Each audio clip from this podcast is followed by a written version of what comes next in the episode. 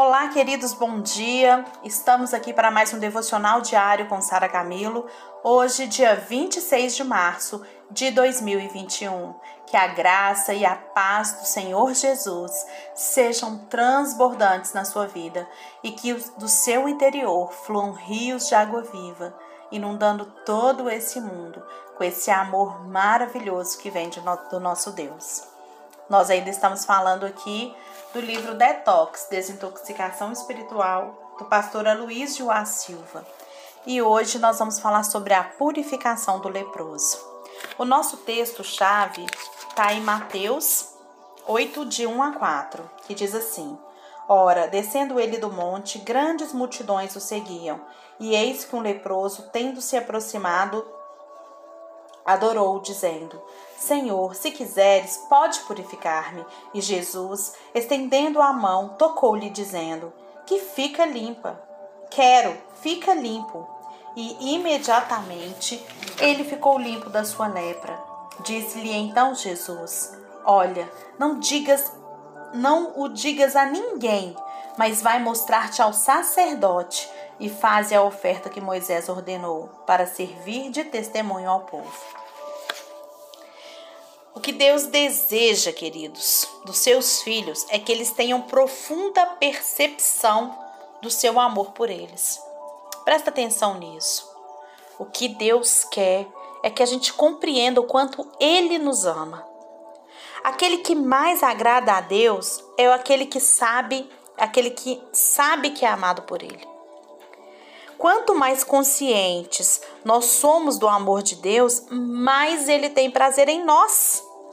Pensa bem, a gente sempre achou que era o contrário, não é mesmo? Não é quanto mais eu amo a Deus, não. É quanto eu sei que Ele me ama. É quando eu consigo entender isso. E esta é a fé verdadeira, crer que nós somos amados sem qualquer merecimento. É verdade que Deus ama todos os filhos igualmente, mas Ele tem maior prazer naquele que crê, que sabe e crê que ele é amado.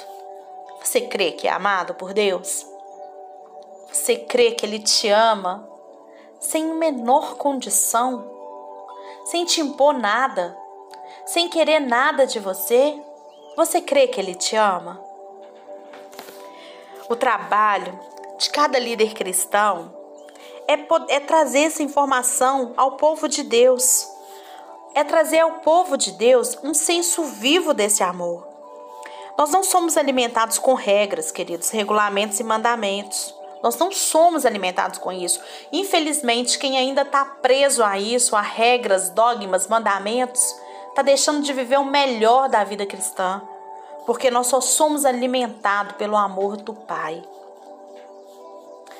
Logo depois de liberar né, a constituição do reino lá no Sermão do Monte, se você não lê o Sermão do Monte, lê Mateus 6, 7, 8 quando Jesus coloca ali, né, a constituição mesmo do cristianismo, que ele está saindo dali, a primeira pessoa com quem ele se depara é com um leproso.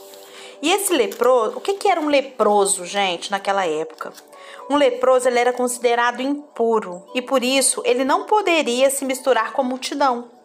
Caso contrário, aquele leproso precisava ser apedrejado.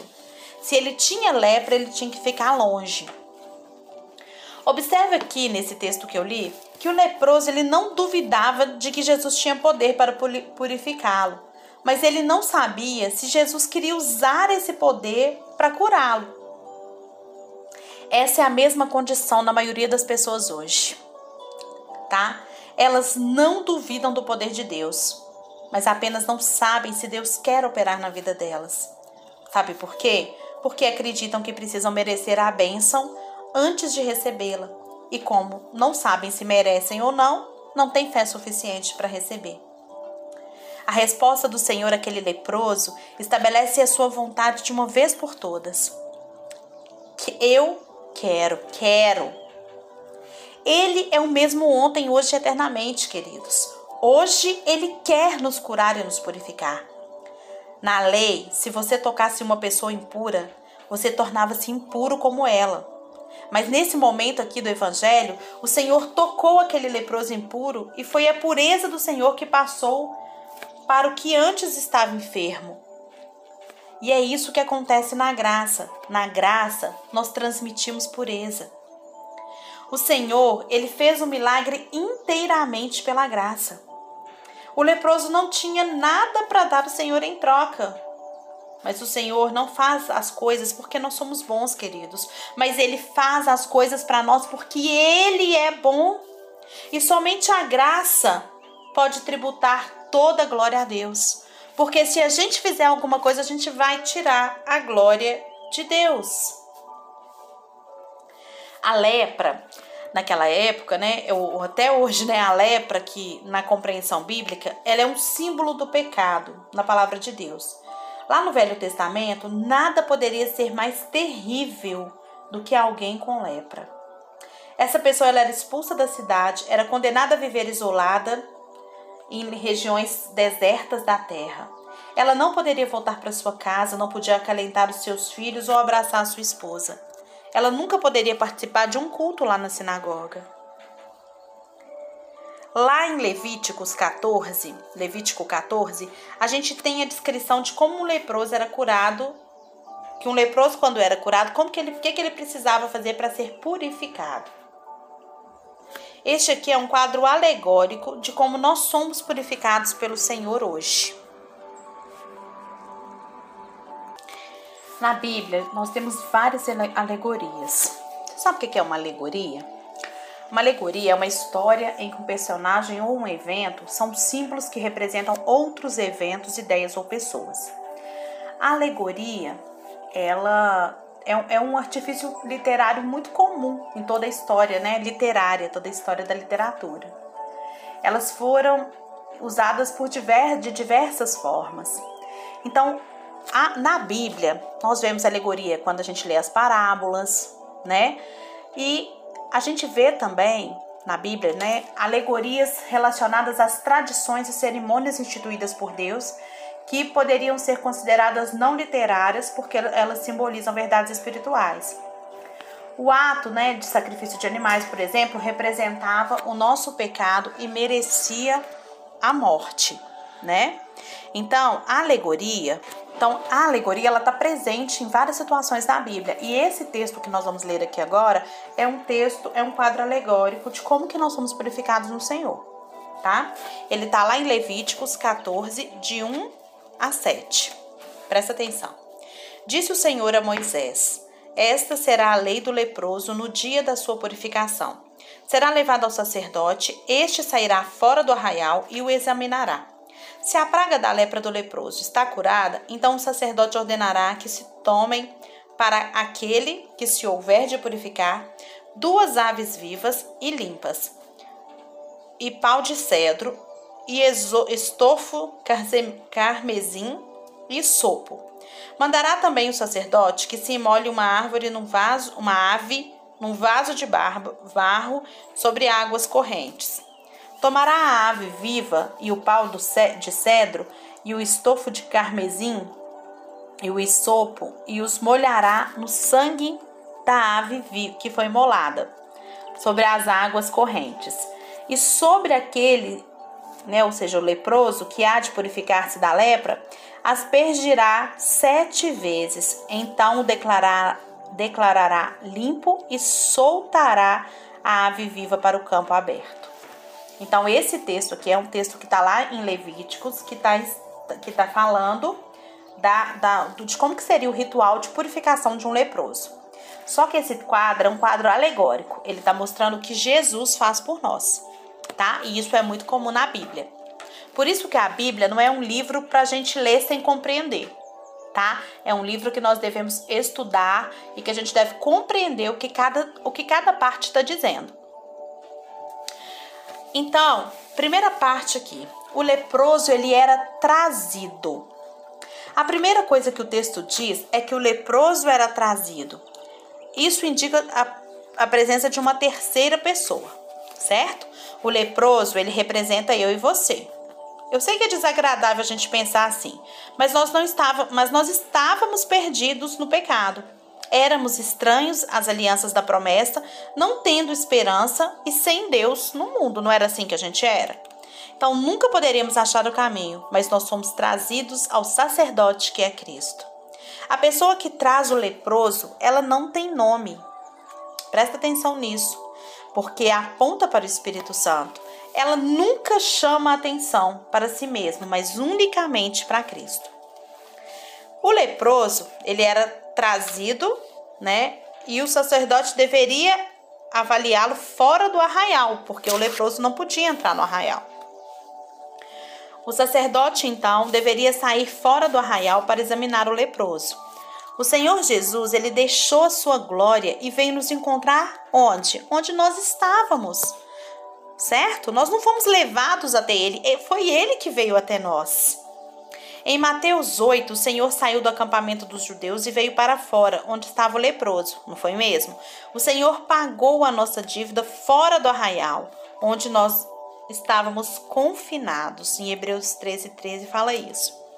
Se o Senhor não saísse lá fora para encontrar com o leproso, não haveria esperança para ele, pois de si mesmo nunca poderia entrar no arraial.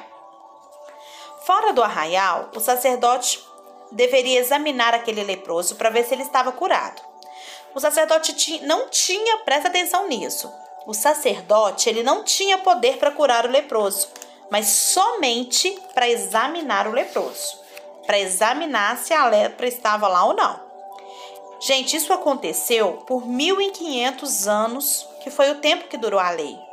Nesse tempo, ninguém veio ao sacerdote dizendo que estava curado. Presta atenção nisso. Em 1500 anos, ninguém procurou o sacerdote para dizer que estava curado. Em todo o Velho, o Velho Testamento, a gente só tem uma menção de cura de um leproso, que foi Naamã. Mas ele não era judeu. Então, como ele não era judeu, ele não seguiu esse ritual de purificação. Debaixo da lei, ninguém foi curado da lepra, gente. Debaixo da lei, ninguém foi curado da lepra. Lepra é a simbologia de pecado debaixo da lei, ninguém é curado, ninguém é liberto do seu pecado. Outra figura que aparece aqui são duas aves. Duas aves eram separadas. Uma era sacrificada dentro de um vaso e o sangue era colocado sobre a outra ave viva. Então o sangue era aspergido sobre o leproso, que assim era declarado limpo. Essas duas aves, elas apontam para o Senhor Jesus, que veio do céu. A ave que é sacrificada aponta para o Senhor Jesus morto na cruz, e a outra molhada com sangue é o Senhor Jesus em ressurreição. Essa ave agora molhada com sangue era solta, apontando para Jesus que ressuscitou e voltou para o Pai. Essa é a maneira como o nosso pecado é perdoado, é purificado. Na lei, o leproso ele não tinha de ser curado, ele tinha de ser curado para ele então ser purificado. Mas o Senhor Jesus, ele purificou primeiro o leproso e depois ele foi curado. É isso que nós vimos na história de Mateus 8, que a gente leu aqui. Mateus 8:3. Na verdade, o Senhor fez as duas coisas ao mesmo tempo. O sacerdote do Velho Testamento, ele não tinha poder para curar, mas o Senhor Jesus, ele é o rei e sacerdote. E como rei, ele ordena a cura e como sacerdote, ele declara limpo. Aleluia. O rei Jesus usou os seus decretos reais não para comandar as pessoas para que elas o servissem, mas como rei, ele usou os seus decretos para salvar, curar, libertar e purificar. Gente, esse é o nosso Deus. Aleluia! Esse é o nosso Deus. Olha, presta atenção nisso. Ele não usou os seus decretos para vantagem própria mas ele usou os seus decretos por nós para nos salvar, para nos curar, nos libertar. A unção e a purificação. Levíticos 14, 14. O sacerdote tomará do sangue da oferta pela culpa e o porá sobre a ponta da orelha direita daquele que tem de purificar-se, e sobre o polegar da sua mão direita, e sobre o polegar do seu pé direito. O que você ouve, querido, afeta o que você faz. E o que você faz determina a direção do seu caminhar. Por isso, o sangue era aplicado na orelha direita, no polegar direito, na mão da mão e no polegar direito do pé. Em Levíticos 14, 17 diz: Do restante do azeite que está na mão, o sacerdote porá sobre a ponta da orelha direita daquele que tem de purificar-se, e sobre o polegar da sua mão direita, sobre o polegar do seu pé direito.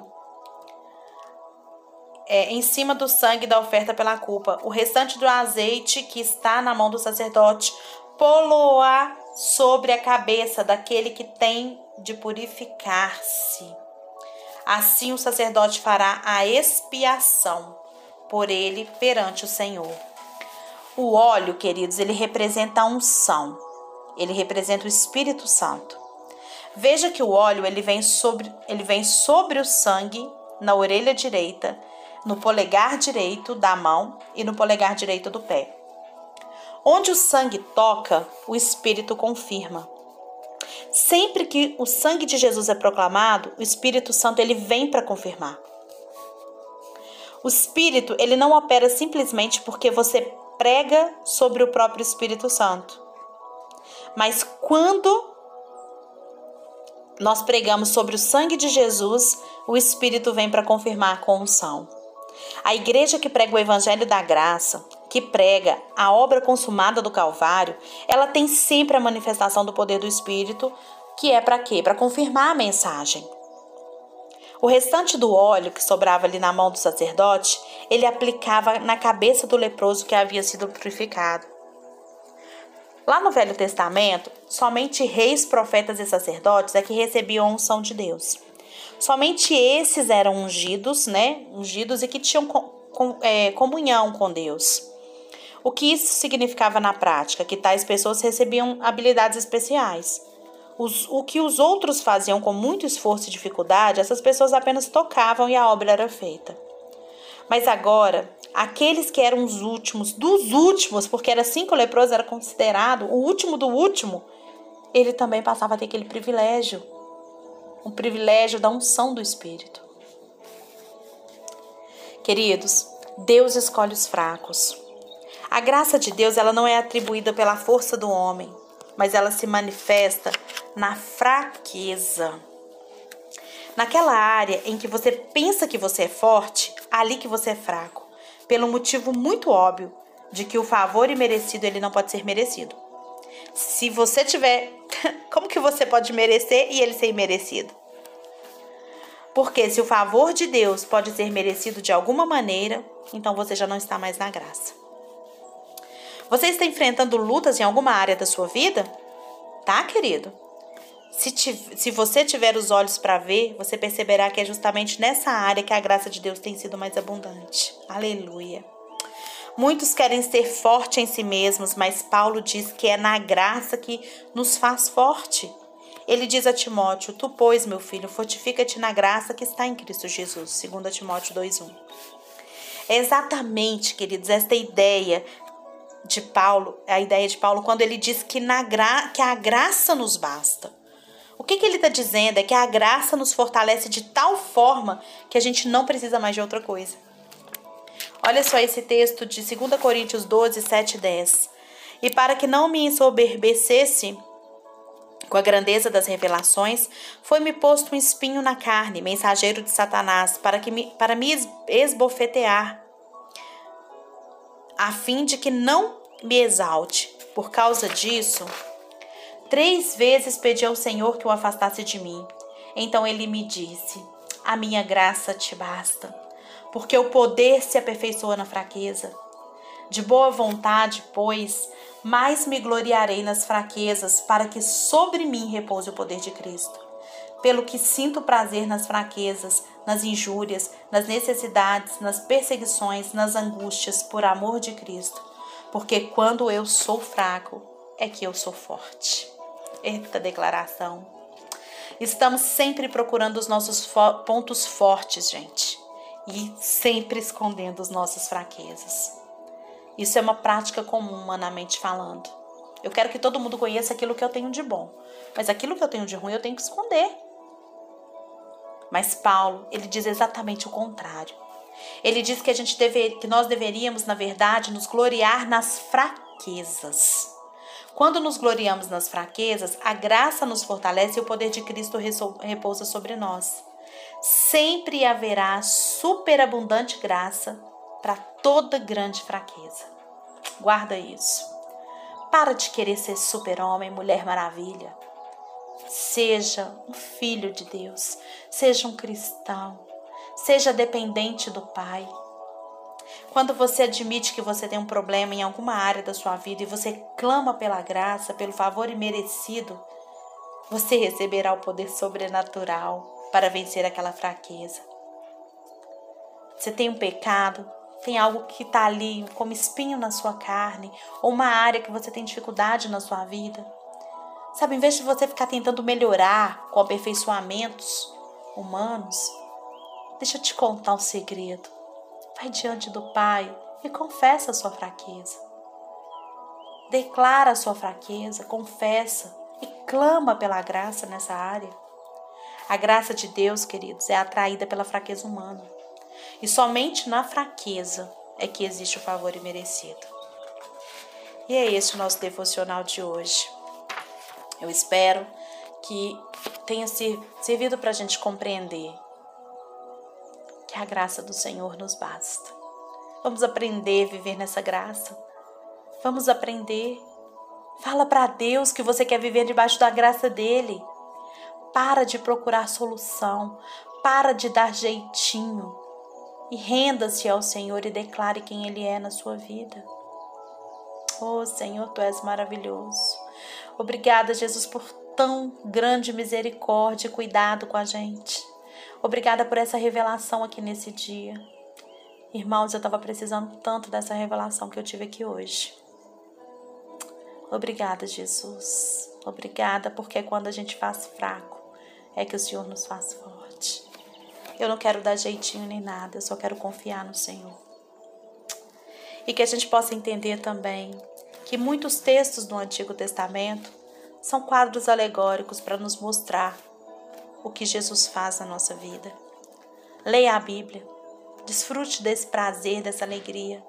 Gente, não há nada que me dá mais prazer do que quando eu consigo fazer, consigo compreender essa relação e entender que o tempo inteiro Deus nos mostrou a graça na história bíblica.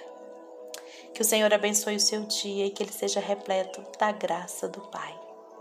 Vai para o braço dele, pede colo, tenha intimidade com seu Pai porque Ele está aí pra, pertinho de você e pronto para te ouvir. Que Deus te abençoe nesse dia.